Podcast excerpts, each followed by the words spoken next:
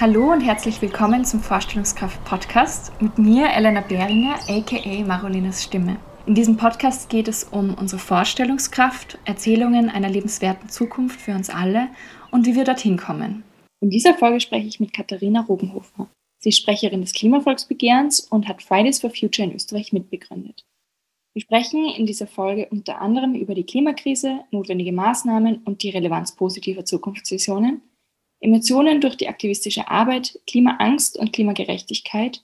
Und es ist eine wirklich tolle Folge geworden und ich freue mich sehr, dass Katharina sich für dieses Gespräch Zeit genommen hat, in dem ganz, ganz viele spannende Informationen drinnen sind.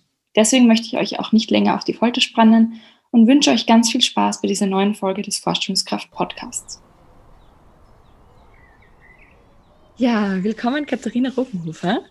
Ich freue mich sehr, dass du da bist und heute mit mir sprichst freue mich auch extrem. Voll, ja, es war sehr aufregend, dich einzuladen, weil ich dich immer wieder schon bei Vorträgen gesehen habe und auch bei manchen Veranstaltungen. Ich das immer sehr beeindruckend finde, wie du Dinge formulierst und ähm, wofür du dich alles einsetzt. Und das ist vielleicht auch gleich so eine gute Rutsche zu der Frage, wer du bist und was du machst und mit der Bitte, dich vorzustellen.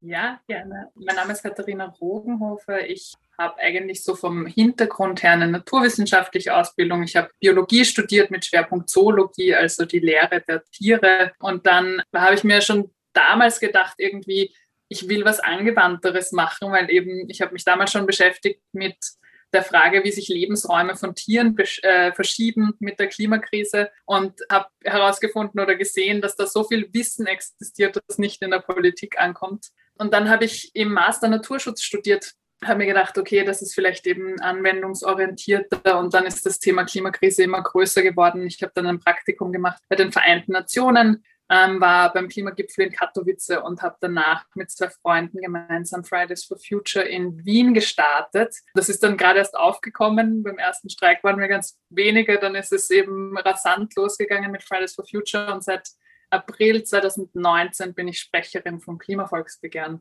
genau, das ist so ein bisschen der Schnelldurchlauf durch meine letzten drei Jahre. Ja, ein Schnelldurchlauf, der wahrscheinlich ganz viel auch jetzt gar nicht so zeigt. Also ich, so wie ich dich immer erlebe, ist einfach mit ganz viel Leidenschaft auch für dieses Thema Klimaschutz und Klimakrise und da wirklich, dass das ankommt bei den PolitikerInnen und in der Gesellschaft. Genau, also das ist einfach sehr beeindruckend, was du da die letzten Jahre auch geschaffen hast. Wie hat sich das für dich angefühlt, die, die letzten Jahre, so dieser Prozess von der Wissenschaft in, die, in den Aktivismus?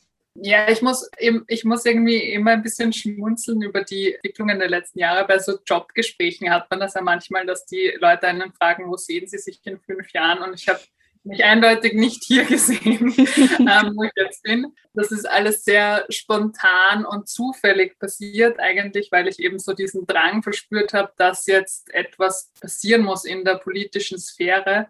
Ich bin eigentlich gar nicht so ein politischer Mensch gewesen vorher. Das muss ich vielleicht mit Charme ein bisschen, aber ich muss es eingestehen. Ich war nie eine Person, die viel auf Demos gegangen ist oder auf der Straße war ich glaube, wenn es die Klimakrise nicht gäbe, wäre ich auch in der Wissenschaft geblieben, weil ich das so gern habe, irgendwie mich da ganz reinzulesen und in ein Thema ähm, reinzustürzen. Aber der Schritt war dann irgendwie das Einzige, wo ich gesehen habe, das braucht es jetzt, um eben, ja, die Politik in der Form voranzutreiben, wie ich glaube, dass sie vorangetrieben werden muss. Und der Schritt in den Aktivismus war aber kein, eben kein leichter, weil ich mich dort eigentlich gar nicht so verankert gesehen habe. Aber da sind so viele Leute dann aufgestanden und haben mich irgendwie auch so mitgetragen. Wenn jemand noch nie auf so einer Fridays for Future Demo ist, kann man sich das vielleicht gar nicht so vorstellen. Aber das waren ja dann eben über wenige Wochen und Monate sind da wirklich, sind wir angewachsen auf Zehntausende Leute, gerade junge Leute, die noch, so wie ich eigentlich vorher, noch nie politisch aktiv waren. Und das war so ein eine Motivation und ein Engagement zu sehen, das hat mich dann einfach da durchgetragen. Und mittlerweile bin ich, glaube ich, ganz gut angekommen in dieser Position, aber ich hätte es mir vorher nicht denken können, auf jeden Fall. Mhm. Ja, und diese Demos entwickeln ja auch so eine massive Kraft, finde ich. Also ich war jetzt auf mehreren Klimademos auch schon und bin auch sonst sehr aktivistisch unterwegs gewesen. Ich war immer schon demonstrieren, schon, ich glaube, in der Schulzeit war ich schon demonstrieren. Aber ich muss echt sagen, so diese Fridays for Future Demos, die haben nochmal so ein anderes Gefühl, weil man eben für so was ganz Konkretes kämpft, was irgendwie auch so komplex ist, also so diese Klimakrise, aber gleichzeitig so mit diesem Ziel, wir wollen eine lebenswerte Zukunft haben. Und das hat irgendwie so viel, weiß nicht, ja, Power dahinter. Und das spürt man einfach so.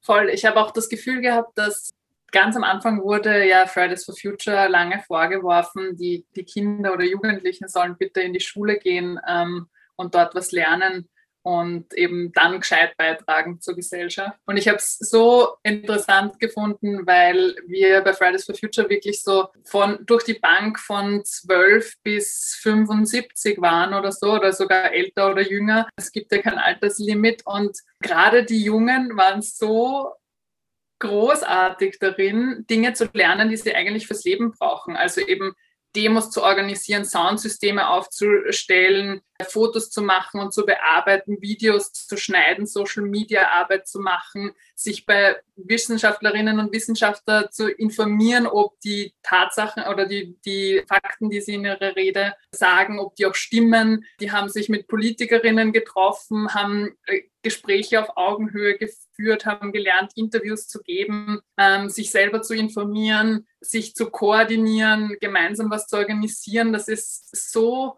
was, also sowas lernt man wahrscheinlich in den meisten Schulen nicht. Das ist sowas wirklich, was sie, glaube ich, für ihr ganzes Leben lang mitnehmen werden. Und dass diesen Selbstermächtigungsaspekt, diesen Empowerment-Aspekt, den habe ich extrem schön gefunden in der Bewegung, wo ich extrem viel dazugelernt habe, aber ich glaube alle anderen auch, die dort aktiv waren. Mhm. Ja, das ist voll cool. Also so dieses gerade dieses Empowerment, das in die eben in die Selbstwirksamkeit gehen, zu schauen, wo kann ich wirklich was ausrichten, wo kann ich irgendwie Veränderung anstoßen und da eben auch diesen Weg der Demonstrationen zu nutzen, der ein ganz wichtiges auch demokratisches Instrument in unserer ja in unserer Demokratie ist ist einfach so cool. Also auch so den jungen Leuten das so wirklich so nahe zu legen. Und ich hab, bin jetzt auch Trainerin im Freiwilligen Umweltjahr und habe da einige junge Erwachsene drinnen. Und das merkt man einfach schon, dass die, also gerade die, die sich auch damit beschäftigen, die haben so, so einen Tatendrang und sind schon so weit in dem, was sie können. Also es war unglaublich. Also mein Fazit war dann eigentlich, nachdem sie ihre Projekte präsentiert haben, also ein, ein jemand, der vielleicht, weiß ich nicht, seit 20, 30 Jahren im Job ist, der könnte sowas auch machen und das wird auch diese Qualität haben und eben, dass diese jungen Leute so großartige Projekte schaffen, einfach durch diese Leidenschaft für Klimaschutz oder Umweltschutz und sie einfach sehen, sie wollen da was verändern und dann treten sie in Kontakt mit SponsorInnen oder ja, aktivieren die Medien, machen Podcasts und also das ist so, das ist so cool zu sehen, dass da wirklich so viele auch reale Dinge draußen stehen. Mhm. Ja, ich glaube, ich möchte gleich die Frage stellen, die ich immer so ein bisschen später stelle, ich finde, es passt so gut. Und zwar, wie stellst du dir eine lebenswerte Zukunft vor? Ich habe über die Frage tatsächlich schon sehr viel nachgedacht, weil ich glaube, es braucht so ein positives Zukunftsbild, auf das man eben hinarbeiten kann. Also ich wohne in einer Stadt in Wien. Ich glaube, wenn ich da aus dem Haus gehe, ist auf jeden Fall mal sehr grün. Die Vögel zwitschern, das Gras wächst, es gibt breite Radstreifen und die Straßen sind eigentlich sehr ruhig, weil kaum Autos unterwegs sind. Die Kinder spielen auf der Straße und malen mit Kreiden auf den Boden. Man kommt ganz leicht von A nach B, kann sich entweder auf ein Radl setzen oder mit der Straßenbahn fahren oder mit der U-Bahn oder mit, der, mit dem Zug und Bus ähm, auch mal raus aus Wien.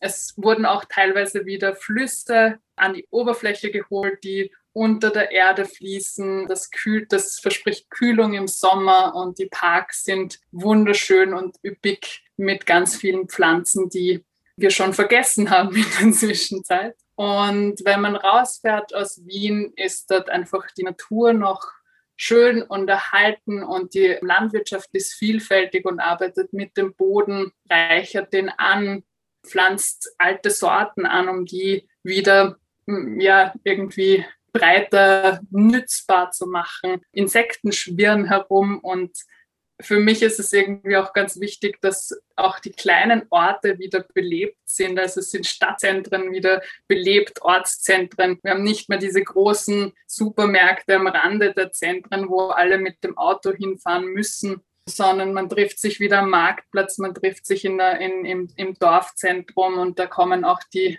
die ganzen Familien zusammen ja, wir gewinnen Energie aus Sonne, Wasser, Wind und äh, haben eine ganz saubere Luft dadurch, dass kaum mehr mit Verbrennungsmotoren herumgefahren wird. Ja, ich weiß nicht, das sind so ein paar Bilder, die mir in den Kopf kommen. Es ist, glaube ich, also das, worauf ich hinarbeite, ist irgendwie wirklich so ein schönes, genussvolles Leben. Und ich glaube, das können wir auch tatsächlich schaffen, aber halt nur, wenn wir es ernst meinen mit dieser Wende, der Klimawende. Hm. Ich fühle ganz viel von dem. Ich glaube, ich sehe da auch ganz vieles, was du angesprochen hast, wenn ich mir das so vorstelle. Hm. Ich finde diesen Aspekt von genussvoll total schön, weil ich glaube, dass gerade in Bezug auf Klimakrise, die wir auch als Krise bezeichnen, die so was Bedrohliches auch hat, dass immer wieder das Gefühl aufkommt, wir müssen auf ganz viel verzichten, wir müssen ganz viel ändern, das wird ganz anstrengend und furchtbar und mühsam.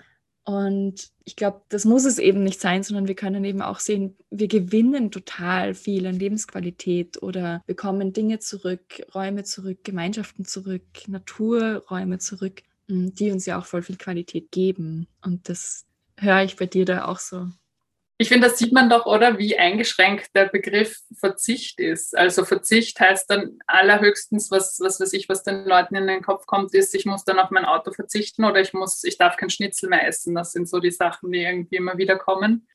Und auf der anderen Seite denke ich mir so, eben, auf was verzichten wir jetzt schon? Wir verzichten auf so viel freie Fläche zur Bewegung in der Stadt, dadurch, dass so viel zugestellt ist durch Autos. Wir verzichten auf frische Luft, auf Gesundheit, die die aktive Mobilität mit sich bringt. Wir verzichten auf so viele Sachen, die wir eben gewinnen können, so wie du sagst, mit einer Klimawende. Und trotzdem ist es, glaube ich, wichtig, eben das gegenüberzustellen, auf der einen Seite diese Dringlichkeit in den Vordergrund zu stellen, weil die Klimakrise ist noch immer eine Krise und das ist nicht etwas, was man jetzt eben mit äh, guter Laune, happy, peppy, individualistischem ähm, Nachhaltigkeitsgedanken lösen kann. Das ist wirklich dringend, da braucht es ganz große Transformationen.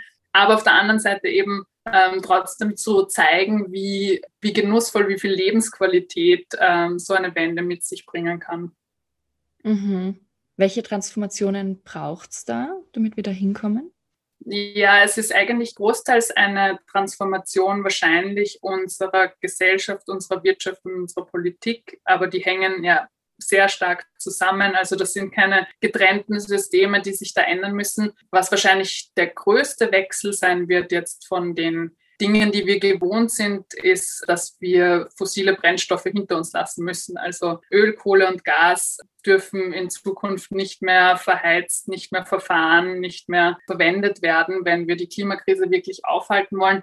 Und das dringt halt tatsächlich in alle Sphären, die ich vorher gesagt habe, weil das bedeutet ja, eben die Stahlindustrie darf nicht mehr mit Kohle ihre Öfen anheizen. Wir dürfen nicht mehr in unseren Häusern mit, mit Gas und, und Öl heizen. Die Verbrennungsmotoren müssen ein Ende haben, was ja einen sehr großen Teil eigentlich unseres Individualverkehrs ausmacht. Und da braucht es eben an, all diesen Stellen Umdenken und eben auch Begünstigung, weil das geht ja nicht von heute auf morgen und es geht vor allem nicht durch nur individuelle Entscheidungen. Individuelle Entscheidungen sind dann gut, wenn ich die Auswahl habe und relativ gut mir das auch vielleicht leisten kann, diese Auswahl zu treffen. Aber ich entscheide nicht vor dem Einkaufsregal zum Beispiel, wo ein Zug hinfährt und wo nicht. Ich entscheide nicht vor dem Einkaufsregal, wie lange wir noch Öl, Kohle und Gas fördern. Das sind alles politische Entscheidungen. Und die kann ich ein bisschen mit beeinflussen mit Wahlen, mit Demonstrationen, aber großteils liegen die Hebel tatsächlich bei den Parteien, bei den individuellen Politikerinnen, die das festlegen müssen. Und ich glaube, da ist eben ein großer Teil der Transformation. Und was wahrscheinlich noch wichtig ist, wenn wir im Thema Klima sind, ist auch der Gerechtigkeitsaspekt. Also es ist nicht nur ein Umdenken in unserem österreichischen Leben, sondern auch ein Umdenken global und zu sehen, wer wird jetzt schon am meisten von der Klimakrise beeinflusst und wie können wir als Österreich, als Europa dazu beitragen, dass global gesehen diese Transformation schneller funktioniert, aber nicht auf Kosten derer, die eben am wenigsten dazu beigetragen haben, die Klimakrise anzuheizen. Mhm. Voll, ja, die Klimagerechtigkeit, das ist ja auch was, kommt mir vor, dass so die, das letzte Jahr auch so ein bisschen mehr Thema wird. Was heißt Klimagerechtigkeit? Ich glaube, Klimagerechtigkeit hat mehrere Facetten. Also es ist äh, quasi die sozial, der soziale Gerechtigkeitsaspekt der Klimakrise hat mehrere Unterpunkte. Also einerseits ist es die globale Gerechtigkeit, die da gemeint ist, ähm, eben zwischen globalem Norden, das sind alle die Länder, die von der Industrialisierung profitiert haben, und dem globalen Süden, also den Ländern, die davon nicht profitiert haben, das sind meistens Länder in Afrika, in Asien oder in Südamerika. Und da gibt es eben diese große Kluft zwischen diesen ärmeren Ländern des globalen Südens, die ganz wenig zur Klimakrise beigetragen haben. Also historisch haben die relativ wenig Emissionen, auch wenn zum Beispiel jetzt China relativ schnell aufholt. Aber sonst haben die meisten Staaten eigentlich einen sehr geringen CO2-Fußabdruck. Und die Länder des globalen Nordens auf der anderen Seite, die für den Großteil der Klimakrise verantwortlich sind. Also da quasi eine Gerechtigkeit herzustellen und eben zu sagen, wir müssen auch vorangehen, wir müssen als Erster klimaneutral werden, aber wir müssen auch finanzielle Hilfe in den Staaten leisten, die sich diese Transformation vielleicht nicht leisten können, denn weil wir reich genug sind und uns quasi an dieser Industrialisierung auch bereichert haben. Auf der anderen Seite ist es auch neben global einfach auch ein Gerechtigkeitsaspekt zwischen arm und reich, weil dieser Aspekt, den ich vorher angesprochen habe, der gilt auch national. Also auch in Österreich haben geringer verdienende Haushalte einen viel kleineren CO2-Fußabdruck, können sich vielleicht nicht den Ölkesseltausch leisten, können sich nicht alle regionalen nachhaltigen Produkte leisten. Und insofern müssen, muss da darauf geachtet werden, dass Klimaschutz und soziale Gerechtigkeit, also ein, ein soziales Fundament für alle geschaffen wird. Und der dritte Gerechtigkeitsaspekt, glaube ich, den ich in Klimagerechtigkeit sehe, ist der Generationengerechtigkeitsaspekt, also auch der zeitliche Aspekt, weil die Menschen, die jetzt ähm, an den Hebeln sitzen, sind nicht die, die noch lange auf dieser Welt leben werden. Und die Menschen, die noch lange auf dieser Welt leben werden, eben gerade die jungen Menschen, sitzen nicht an den Hebeln, und die ungeborenen Generationen schon gar nicht. Die haben nicht einmal eine Stimme, die sie irgendwie ja, ins, ins Rennen schicken können oder irgendwie äh, in die Waagschale werfen. Und diese Gerechtigkeitsaspekte gilt es halt bei allen Klimamaßnahmen, aber auch bei allen sozialen Maßnahmen mitzudenken. Mhm. Voll. Ja, ich finde, du hast da gerade super viele wichtige Punkte angesprochen. Also diese Gerechtigkeitsaspekt ist, glaube ich, auch, was mir lange gar nicht so bewusst war, dass das so relevant ist und dass da so viel drin hängt und dass das eben auch so ein großer Hebel ist, um auch gerade bei der Klimakrise an so vielen Punkten anzusetzen. Mm, du hast ja jetzt im letzten Jahr auch so mit dem Klimavolksbegehren sehr viel mit PolitikerInnen auch gesprochen und bist da irgendwie, glaube ich, auch sehr nah dran gekommen. Was sind so deine Erfahrungen mit der Szene? Ist so die Nachricht angekommen? Wo stehen wir da im Prozess, sozusagen, dass wir diese Transformation schaffen? Mm, ich glaube, im Gegensatz zu äh, noch vor zwei Jahren, vor Fridays for Future, kann keine Partei mehr nichts zur Klimakrise sagen. Also wir sind auf jeden Fall schon insofern weiter, als dass sich alle darauf beziehen müssen und alle ihre eigenen Lösungen vorschlagen müssen oder eben zumindest Zielversprechen machen müssen. Das Problem, das ich jetzt gerade ein bisschen sehe, also eben diesen Schritt sind wir weitergekommen, ich glaube, es ist in vielen Sphären die Dringlichkeit noch nicht klar. Also es wird dann oft eben hinausgezögert oder gesagt, na ja, das ist eben viel zu teuer oder die Wirtschaft kann sich nicht so schnell umstellen und so. Und quasi hätte man die wissenschaftliche Dringlichkeit verstanden, würde man das nicht mehr sagen, weil das ist so wie bei Corona jeden Tag, den ich zuwarte, der kostet mich nur noch mehr, nämlich nicht nur in monetären Kosten, sondern auch in Gesundheitskosten, in äh, Ernteausfällen, in Lebensgrundlagen, die da verloren gehen, in möglicherweise Todesfällen von tatsächlichen Menschen. Und Genau, also diese Dringlichkeit wurde eindeutig noch nicht äh, verstanden. Da sagt auch Greta Thunberg immer wieder, treat the crisis as a crisis, also behandelt die Krise wie eine Krise und das ist es sicher noch nicht. Also es müssen alle Politikerinnen sich jetzt darauf beziehen, in irgendeiner Form äh, eben sich nach vorne stellen und was zum Klimaschutz sagen. Aber es wirkt auch tatsächlich noch so, oder so habe ich den Eindruck, dass es jetzt noch so ist wie auf so einem Marktstandel. Alle überbieten sich jetzt mal mit Zielversprechen. Also wir wollen 2040 klimaneutral werden, Dänemark will 2035 klimaneutral werden, keine Ahnung. Aber es sind noch gar nicht genügend Maßnahmen da. Das ist ein bisschen so, als hätte man sich vorgenommen, einen Marathon zu laufen, aber man setzt nicht den ersten Schritt um diese 42 Kilometer überhaupt anzufangen. Und das ist eben ein bisschen scheinheilig. Also wir müssen schon ein bisschen laufen, damit wir diesen Marathon noch schaffen. Mhm. Und welche Maßnahmen bräuchte es da? Ähm, also vom Klimavolksbegehren zum Beispiel haben wir ja extra den Schritt gemacht oder die Idee war, Forderungen der Klimabewegung, aber auch der Klima, gerade der Klimawissenschaft ins Parlament zu tragen. Und da gibt es ein paar Sachen, die sind relativ un unumstritten, dass man die tun sollte, um eben der Klimakrise Einhalt zu gebieten. Die ersten zwei großen Hebel sind wahrscheinlich Dinge, die jedem und jeder klar sein werden, die sich ein bisschen mit Klimaschutz auseinandersetzen. Das ist der Ausbau des öffentlichen Nah- und Fernverkehrs, also mehr Öffis, weniger Autos, mehr aktive Mobilität, weniger individuelle motorisierte Mobilität. Also eben zu versuchen, leistbar die Menschen mit wenigen Ressourcen von A nach B zu bringen. Das zweite ist eben der Ausbau von erneuerbaren Energien, weil, wie ich schon gesagt habe, wir müssen raus aus Öl, Kohle, Gas. Das heißt, wir müssen aber auch rein in die erneuerbaren Energien. Und dann, also das sind so ein bisschen die, die No-Brainer. Das, das haben, glaube ich, auch schon sehr viele verstanden, dass das so die Bereiche sind, wo wir viel machen müssen. Und auf der anderen Seite ähm, liegen ein bisschen, sagen wir, finanzielle Hebel oder, oder Hebel, die die Politik durch eben finanzielle Förderungen oder Steuern in der Hand hat. Äh, das eine sind klimaschädigende Subventionen. Also äh, Österreich gibt noch immer 4,7 Milliarden Euro für Förderungen aus, die in klimaschädigende Produkte oder Verhaltensweisen gehen. Was man sich ein bisschen irgendwie äh, in die Relation setzen muss, wir haben jetzt ab diesem Jahr dank grüner Regierungsbeteiligung eine Klimamilliarde, die investiert wird, aber wir investieren noch immer 4,7 Milliarden dagegen. Also da geht sich irgendwas nicht aus.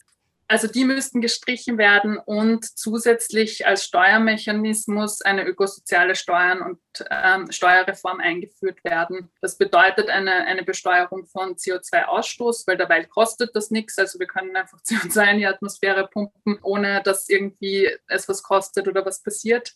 Und da ist aber das Wort sozial auch drinnen und das geht in den Gerechtigkeitsaspekt, also eine ökosoziale Steuerreform ohne ähm, sozialen Ausgleich, also nur eine CO2-Steuer, würde dazu führen, dass ärmere Haushalte prozentuell zu ihrem Einkommen mehr zahlen müssen. Und das darf es natürlich nicht sein. Also es muss wieder eine Art sozialer Ausgleich geben. Man kann das zum Beispiel mit einem Klimabonus machen, den dann am Ende des Jahres die Leute zurückbekommen.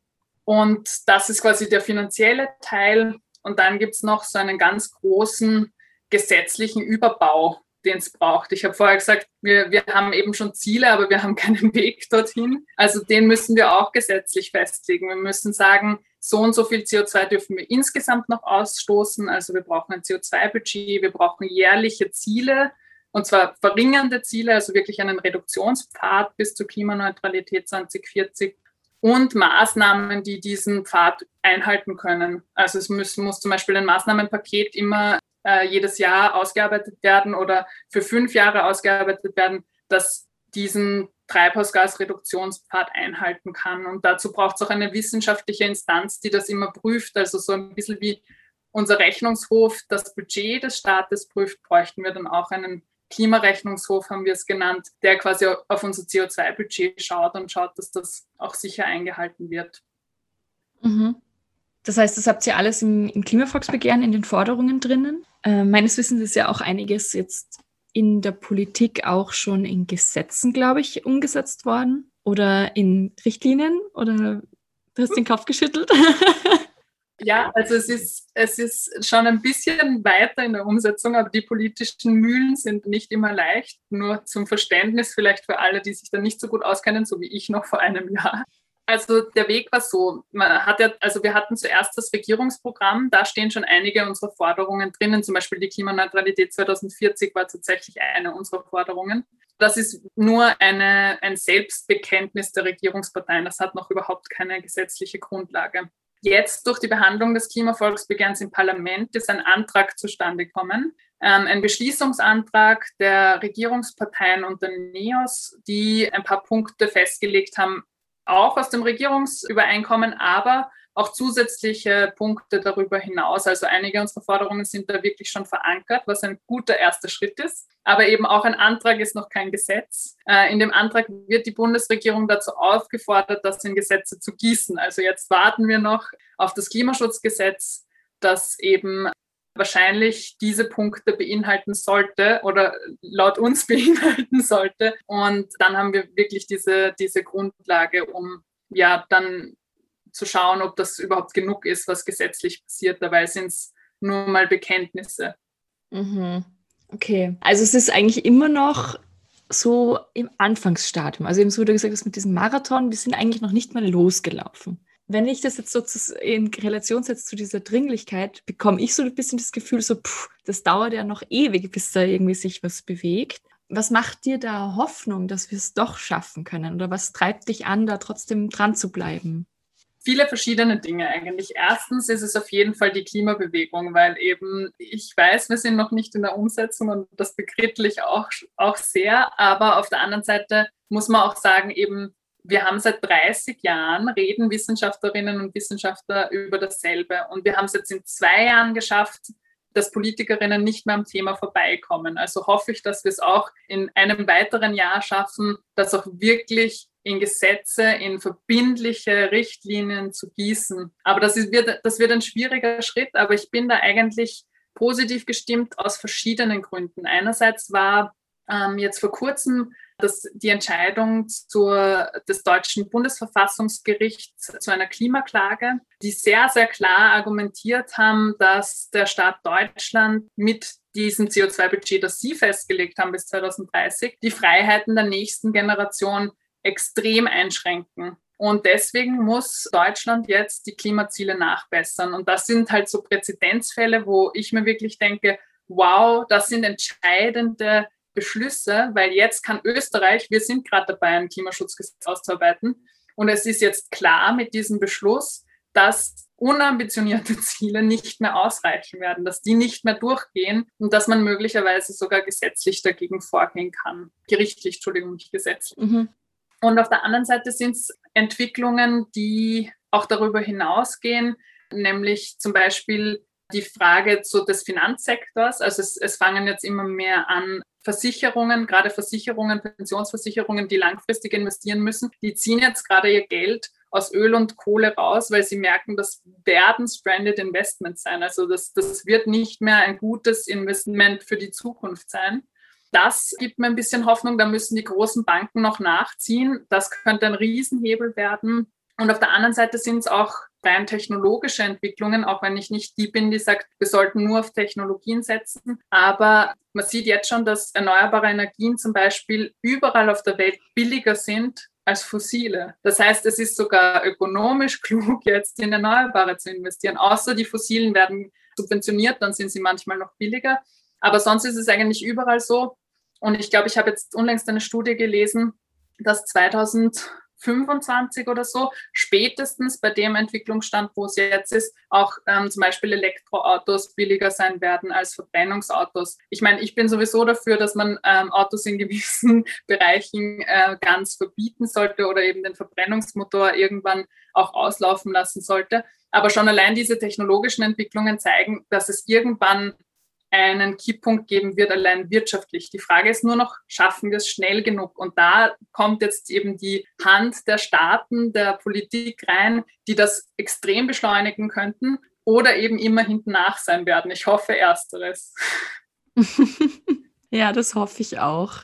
Das äh, wäre sehr wichtig. Also gerade, ich glaube, wir werden das ja durchaus noch erleben, die ganzen Auswirkungen. Und wir spüren es ja auch schon. Also das ist ja auch was, was finde ich auch manchmal noch so ein bisschen ja, komisch erzählt wird, dass so quasi diese Auswirkungen kommen ja erst, aber gerade andere Staaten, so wie du auch gesagt hast, Klimagerechtigkeit, äh, globaler Süden, die haben die Auswirkungen ja schon. Die sind mittendrin in der Klimakrise. Und sozusagen, wir haben halt irgendwie das Privileg, auch da noch ein bisschen zu sagen, na ja, betrifft uns ja noch nicht so ganz. Wir müssen vielleicht noch nicht ganz was machen. Ja, was doch absurd ist. Also erstens betrifft schon extrem viele Leute die ihre Felder nicht mehr bewirtschaften können, die flüchten müssen, weil sie einfach mit so viel Trockenheit zu kämpfen haben und in die, in die nächste Stadt ziehen und vielleicht dann ins nächste Land, weil das ganze Land irgendwie austrocknet. Auf der anderen Seite gibt es Inselstaaten, die davor fürchten müssen, dass ihre ganze Insel untergeht. Da geht es wirklich um, um quasi Heimatverlust, um den Verlust von dem Ort, wo man geboren ist, aufgewachsen ist. Und das ist einfach es gibt extrem viele Todesfälle aufgrund von Extremwettern, seien das jetzt eben zu viel Hitze, aber eben auch mehr Taifune, mehr Überflutungen, Überschwemmungen, Murenabgänge etc.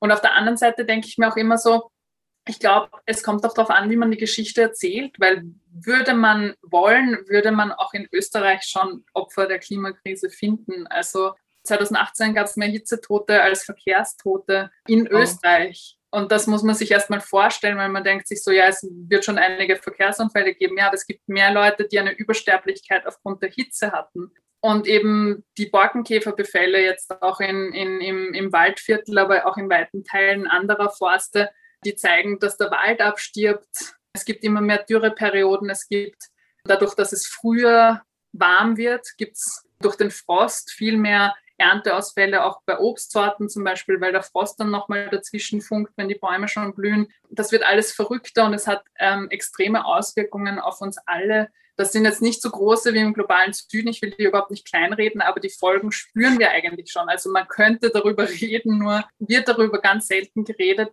Es wird ein bisschen besser, aber ich habe das Gefühl, es wird ja auch meistens Temperaturen über 30 Grad, also Badewetter und wir sind jetzt alle froh, dass der Sommer da ist. Aber es wird selten in Vergleich gesetzt mit dem, dass das eigentlich extrem viele Tage über 30 Grad gibt und zwar viel mehr als in der Vergangenheit gab. Also wir spüren das in Österreich durchaus schon. Ja, voll. Bei mir ist jetzt irgendwie nochmal so diese Frage aufgekommen. Also ich merke das selber, ich habe ja ähm, auch Umwelt- und Bioressourcenmanagement studiert, ähm, habe fast zehn Jahre studiert, aus also unterschiedlichen Gründen.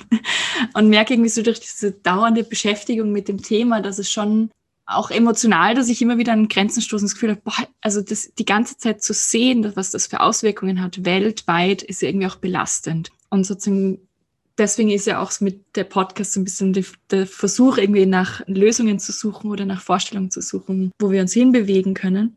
Aber wie gehst du mit dieser ähm, Zweischneidigkeit um, mit diesem, ja? Ja, ganz ehrlich, hm, es ist nicht leicht. Also ich glaube, ich kenne ganz viele aus der Klimabewegung, die genau deswegen dazwischen aufhören und sagen, sie können da nicht mehr weitermachen, sie können an dem Thema nicht mehr weiterarbeiten. Und es ist ja auch so eine, eine Riesendiskrepanz zwischen diesem globalen Problem und du bist ein einzelner Mensch, der irgendwie da was rumreißen will. Also ich, ich habe das Gefühl, dass schon an manchen Zeitpunkten, und das klingt jetzt irgendwie so ein bisschen super pathetisch und übertrieben, aber so, so irgendwie so die Welt auf den Schultern von mir gelastet hat. Also natürlich nicht nur von mir, das ist mir dann schon klar, aber man spürt das so stark. Man denkt sich so, ich sehe das, wo wir hin, äh, wo wir jetzt gerade hinsteuern, das ist nicht die Zukunft, die ich haben will. Ich, ich, will da, ich will da alles dagegen machen und dann überarbeitet man sich auch so leicht, weil dann, wenn, wenn eben die quasi die Rettung der Welt auf der einen Seite steht, dann kann man nicht sagen, nicht so leicht sagen, naja, gut, dann mache ich halt Wochenende oder den Anruf nehme ich jetzt nicht mehr entgegen oder das E-Mail schreibe ich jetzt nicht mehr, sondern das ist dann irgendwie rund um die Uhr dran arbeiten, dass da irgendwas vorangeht und sich irgendwas ändert. Und das ist extrem überfordernd. Also ich glaube, dass es da erstens ein gutes Auffangnetz braucht. Also das gibt es in der Klimabewegung schon, weil man sich irgendwie sehr gut aufgehoben fühlt und das Gefühl hat, nicht alleine zu sein, weil das ist, glaube ich, immer die Gefahr, dass man irgendwie dann das Gefühl hat, man ist so alleine mit diesem Kampf.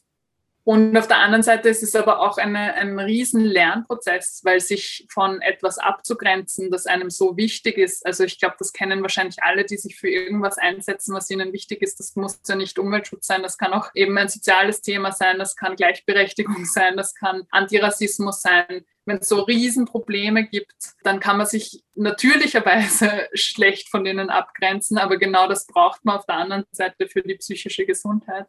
Also es ist nicht einfach und ich glaube, ich kann da eigentlich auch gar kein Rezept teilen, wie das geht. Es ist ein extrem langer Lernprozess und es braucht viele Gespräche mit anderen Leuten und Auszeiten dazwischen, wenn man sich die nehmen kann. Ich habe auch äh, so ein schönes Bild gefunden. Wenn man das Ziel hat, einen Ton für ewig zu halten, kann man das nicht alleine machen. Aber wenn man einen Chor hat, kann man dazwischen auch immer wieder aufhören und der Chor hält den Ton weiter, während man selbst durchatmen kann. Ich glaube, das ist so ein bisschen das Bild, das mich ruhig werden lässt, weil ich mir denke, so, es gibt diesen Chor und ich darf auch einmal durchatmen und den Chor weiter singen lassen. Mm, das ist ein super schönes Bild. Also das, ja, das gefällt mir sehr gut. Ich glaube, das, das nehme ich mir mit. Voll, voll schön. Ja, und weil es auch so dieses Gemeinschaftsgefühl hat, oder? Ebenso, man ist eben nicht alleine drinnen, sondern es gibt weltweit ganz viele Menschen, die sich dafür einsetzen und von unterschiedlichsten Seiten dafür arbeiten und ihre Stimme und Handlungen nutzen, damit sich da was verändert. Ich würde gerne noch fragen, beziehungsweise interessiert mich voll, ich weiß, du schreibst ein Buch und ich habe aber gar keine Ahnung, um was es in dem Buch geht und würde gerne wissen, ähm, wie das entstanden ist und um was es geht. Ja, das ist eigentlich eine witzige Entstehungsgeschichte, weil es war nach meinem ersten Ö1-Interview noch bei Fridays for Future hat sich eine Verlegerin bei mir gemeldet und gemeint, ich erkläre Sachen so gut, ich sollte doch ein Buch schreiben. Und dann war ich so, ich habe keine Ahnung, ob ich die Zeit dazu habe und ich weiß auch nicht, wie man ein Buch schreibt. Aber so nach reiflicher Überlegung habe ich mir das dann angetan, ähm, gemeinsam mit einem Freund, mit dem Florian Schlederer, dann und das war auch gut, glaube ich, das gemeinsam zu schreiben. Ich weiß nicht, ob ich mich alleine dazu diszipliniert hätte. Und es geht eigentlich genau um diese Fragen, die wir jetzt gerade besprochen haben. Also es geht, der Titel ist, ändert sich nichts, ändert sich alles. Und es geht darum, erstens um die Zahlen, Daten, Fakten zur Klimakrise, aber das ist eigentlich nur ein ganz kleiner Teil. Es geht ganz viel um meine persönlichen Eindrücke der Klimabewegung der letzten Jahre, der Klimapolitik in Österreich, Dinge, die wir vorher besprochen haben, die sich ändern müssen, das positive Zukunftsbild, Gerechtigkeitsaspekte, wie kann man Sozialpolitik gemeinsam mit Umweltpolitik denken und dann irgendwie so eben dieser große Ausblick auch darauf, was sich ändern könnte, was sich ändern muss, wer jetzt gerade auch bremst und wogegen man arbeiten muss und dann der Ausblick äh, auf das, was wir jetzt zum Schluss gesagt haben, wie man aktiv werden kann und wie man ähm, aktiv bleiben kann, ohne daran auszubrennen und was es für jeden Einzelnen zu tun gibt. Mm, cool. Ja, da bin ich schon sehr gespannt drauf auf dieses ich Buch. Wann kommt es denn raus? 26. Juli. Wow, cool. Ja, super. Eine schöne Ergänzung zur Klimaliteratur. Ja, und ich hoffe auch eben durch, den, durch diesen persönlichen Winkel irgendwie auch leichter zu lesen als ein Sachbuch und politischer zu lesen als ein Sachbuch. Also ich hoffe, wir, wir erreichen dadurch auch Leute, die ein Sachbuch nicht in die Hand nehmen würden normalerweise. Ja, cool. Also, dass, dass du Sachen gut erklären kannst, dem stimme ich absolut zu. Für mich war jetzt dann nochmal dieser Aspekt eben von positiven Zukunftsvisionen, hast du jetzt auch nochmal angesprochen. Da habe ich mir jetzt gerade gedacht, gibt es da jetzt schon Dinge, die das vermitteln, also die, wo wirklich darüber gesprochen wird, wo das irgendwie vorkommt, weil ich habe das Gefühl, dass halt in der öffentlichen Diskussion eben sehr viel über diese Maßnahmen, Probleme, bremsende Elemente gesprochen wird. Aber siehst du, dass auch die positiven Zukunftsvisionen verbreitet werden, dass es da irgendwie eine Bewegung gibt? Ich muss sagen, noch viel zu wenig. Also ich muss daran immer denken, weil ich habe das jetzt ein bisschen re recherchiert. Es gibt ja das neue, die neue Bewegung zu einem Green New Deal, also nicht dem Green Deal auf EU-Ebene, sondern einem Green New Deal. Der hat verschiedenste Ausformungen. Der in Amerika ist wahrscheinlich der bekannteste, der von Alexandria Ocasio-Cortez und, und quasi den linken Demokraten da ein bisschen vorangetrieben wird. Und der hat ja seinen, seinen Wortursprung im New Deal. Der wurde damals unter Roosevelt gemacht in den 30er Jahren nach der Finanzkrise. Und der hat was ganz Spannendes gemacht. Das habe ich erst bei der Recherche darüber erfahren. Der hat damals ganz viele Künstlerinnen und Künstler gefördert. Und der einzige, quasi das einzige Ding, das sie irgendwie erfüllen mussten mit ihrer Arbeit oder, oder dazu beitragen sollten, war, zeichnet in eurer Form, Kunstform ein Bild der Zukunft Amerikas. Und das wurde dann umgesetzt in Filmen, Büchern, Comics, Musikstücken, was auch immer und hat irgendwie vermittelt, äh, ich meine, Amerika zehrt noch heute wahrscheinlich davon, das hat diesen American Dream geprägt etc. Von diesem, wir können was schaffen, es gibt diese Welt nach dieser Krise, nach dieser Finanzkrise, es gibt ein Hinzu, wir wissen, wo wir hinwollen. Und das gibt es noch viel zu wenig in der Klimakrise. Ich glaube, die meisten Leute können sich eben gar nicht vorstellen, welches Leben auf sie wartet. Und deswegen gibt es auch so viele Beharrungskräfte. Weil natürlich will ich dann auf die Sachen, die ich jetzt habe, nicht verzichten, wenn ich nicht weiß, wo sie hingeht, dass ich dann vielleicht eben viel gewinnen kann. Und ich, ich glaube, dass es eben in ganz kleinen Bereichen immer wieder passiert. Also manche Dinge manche Utopien werden ja schon in irgendeiner Form gelebt, also so wie die Superblocks in Barcelona zum Beispiel, wo man dann versucht, hey, wie, wie schauen äh, Auto, äh, Straßen ohne Autos aus? Wie kommen dann Leute auf einmal wieder zusammen? Aber auch Begrünungen oder diese Pop-Up-Radwege oder so irgendwas, die das quasi ein bisschen fühlbar und greifbar machen, wie so eine Zukunft möglicherweise ausschauen könnte. Was mir aber noch fehlt, ist eben wirklich der öffentliche Diskurs dazu und diese Vision auch zu verankern, damit eben viele Leute damit was anfangen können und sich vielleicht auch wünschen können, dass sie in so einer Zukunft leben wollen. Und das ist auch verbunden mit ganz vielen Aspekten, glaube ich, von denen man träumen kann. Mein Wunsch ist ja auch, dass irgendwie die Leute, die jetzt gerade in Ausbildung sind oder in der Schule, sich vielleicht dann weniger wünschen, ähm, zum Mond zu fliegen oder Ärztin zu werden, vielleicht das auch noch, aber zusätzlich sich irgendwie auch wünschen könnten, hey, ich will Installateurin werden, ich will Schienen verlegen, ich will Züge bauen. Ich will also, dass das so die nächsten tollen Jobs sind, wo man sich denkt, cool, ich trage da wirklich was bei. Ich kann mit meinen eigenen Händen Ölheizungen tauschen. Ich kann Schieneninfrastruktur verlegen. Ich kann Solaranlagen auf ein Dach bauen. Ich kann Asphalt aufstemmen und den zu Rasen verwandeln. Also so, oder ich kann Moore renaturieren und das irgendwie auch positiv auszudrücken. Und ich glaube, das würde eigentlich auch extrem viel Wertschätzung wieder für Lehrberufe mit sich bringen, zum Beispiel, die ja äh, eben gerade in Österreich sehr wenig geschätzt sind, meiner Meinung nach. Und ich glaube aber, das ist also so gerade eben jetzt in der medialen oder politischen Sphäre noch gar nicht angekommen, was nicht heißt, dass die Utopien schon irgendwo gelebt werden. Genau. Mhm.